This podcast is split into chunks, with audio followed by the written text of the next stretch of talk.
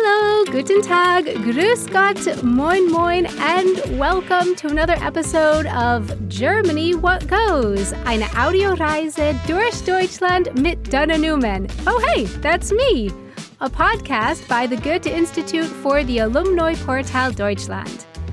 You can find all the episodes and a script to read along to this episode online at www.alumniportal-deutschland.org slash Deutschland slash podcasts. At the end of the last episode, you got an auditory hint about where we'd be visiting today. We'll play it again for you now.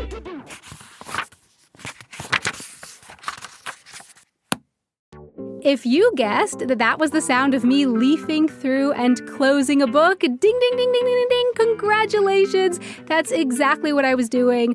But what does that have to do with today's episode? Stick around and find out. All right, let me check my notes. Today we are still in Leipzig talking about the Mona Lisa. What? Uh, Tim? Tim, are you there? Ja, ich bin hier. The Mona Lisa? Isn't that in Paris? Actually, we have our own Mona Lisa right here in Leipzig, but it has nothing to do with paintings. Also, die Mona Lisa ist die erste feministische Bibliothek Ostdeutschlands und die gibt's schon seit 1990 und die nennen sich selbst feministische Spezialbibliothek. Bedeutet also, man findet dort ausschließlich feministische Literatur. Was einen hier erwartet, sind auf jeden Fall mehrere Räume voller gut ausgewählter feministischer Literatur. Unsere ehrenamtlichen Bibliothekarinnen sind total erfahren, können einem Empfehlungen geben, schwatzen auch ganz gerne mal über irgendwelche Dinge. Man kann uns Fachfragen stellen, wenn man sich also für ostdeutsche Frauengeschichte interessiert. So, yes, we are visiting a library today. As Tim mentioned, the first feminist library in East Germany. I'm so excited to talk about this, and I already have so many questions. First, let's play Guess the Person in the Sound clip. Tim, was that one of the librarians at the Mona Lisa? Yes, exactly. Also, das ist Ariane Lösch, eine der zwölf Frauen, die in der Mona Lisa arbeiten. Sie ist Feministin und arbeitet dort jetzt seit zwei Jahren genau ehrenamtlich als Bibliothekarin. Ehrenamtlich. Okay, so she's a volunteer at the library. Two more questions. Number one, schwatzen. Awesome word. What does it mean? I think you would say like have a chat. Yeah, okay, that makes sense. So to chat. And question number two, Ariana mentioned Ostdeutsche Frauengeschichte, so women's history in East Germany. What does that entail? I know, it's a big question. ja, das ist wirklich eine große Frage. Also ich würde sagen, dazu kommen wir gleich noch. Okay, sounds good. So I get that it's a library and not a Renaissance painting in Paris, but still, why is it called Mona Lisa? Well, that's just like a little wordplay in German. Also es schreibt sich MONAliesA, also Lies als Imperativ, weil gut, darum geht's ja bei Bibliotheken, ums Lesen. Okay, so then what does the Mona Lisa look like from the inside? Also der Hauptraum ist wie ein großes Wohnzimmer, aber eben voller Bücher. Und dann gibt es dort verschiedene Abteilungen mit Büchern, in denen alles Mögliche zum Thema Feminismus steht. Und dort gibt es dann eben Theorie und Romane, aber auch feministische Krimis, feministische Kinderbücher und Comics und Sachbücher und eben alles, was man braucht. How did it all start? Die Mona Lisa ist in der Umbruchsphase 1990 entstanden. Oh, sorry to cut you off. Sorry, but Umbruchsphase? Perhaps you could explain what that is? Um, yeah, I'd say like Umbruch could be another word for change. Und Phase, I think that just means like time frame.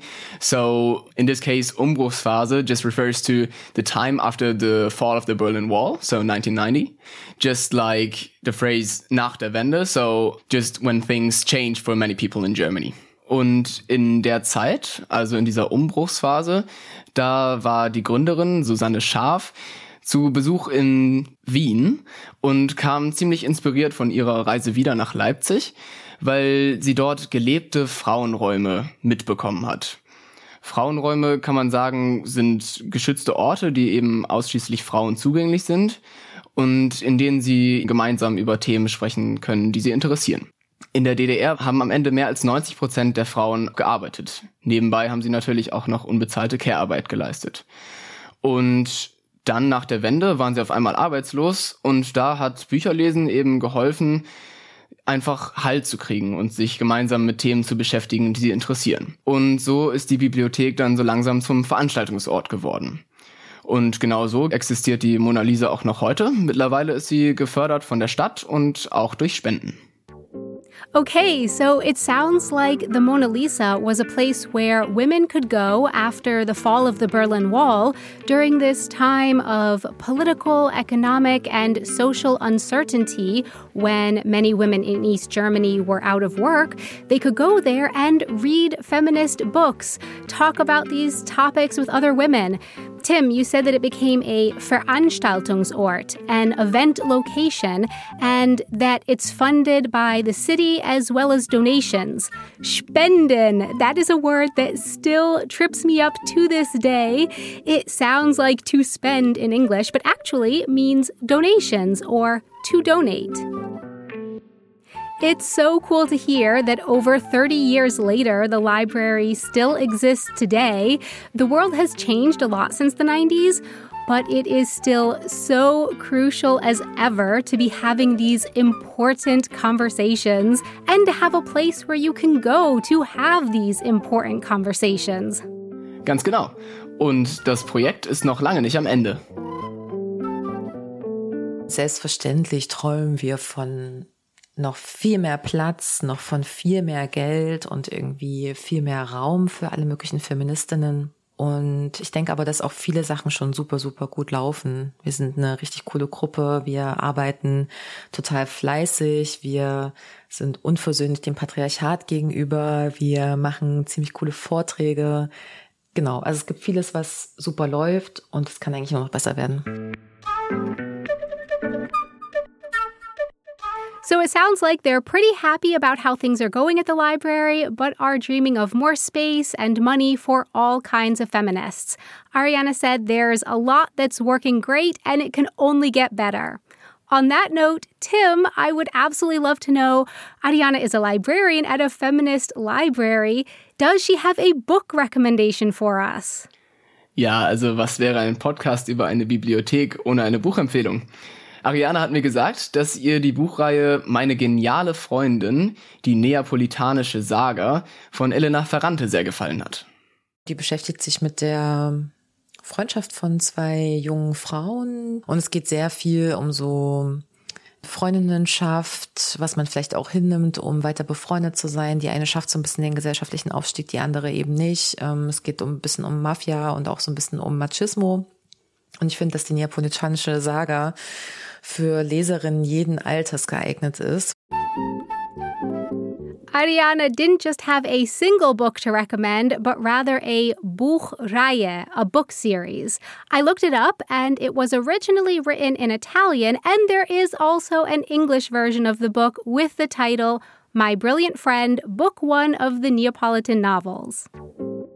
Thank you so much, Tim, and a big thanks to Ariana for joining us in today's episode. The name of the library is Mona Lisa. That's M O N A L I E S A. Visit the Alumni Portal Deutschland online at www.alumniportal-deutschland.org, where you can sign up to become a member of the community network. For Germany, what goes? Eine Audioreise durch Deutschland mit Dana Newman. I'm Dana Newman. Thanks so much for joining us on this journey around Germany, a podcast by the Goethe Institute for the Alumni Portal Deutschland. Concept and production by Kugel und Niere. I know, I know. I have been telling you that this here will be the last episode of season two of Germany What Goes, but surprise, we actually have two more episodes in store for you. So, where are we headed next? A very, very, very old city in Germany, like think founded in 17 BC old. But for now, from Munich, tschüss!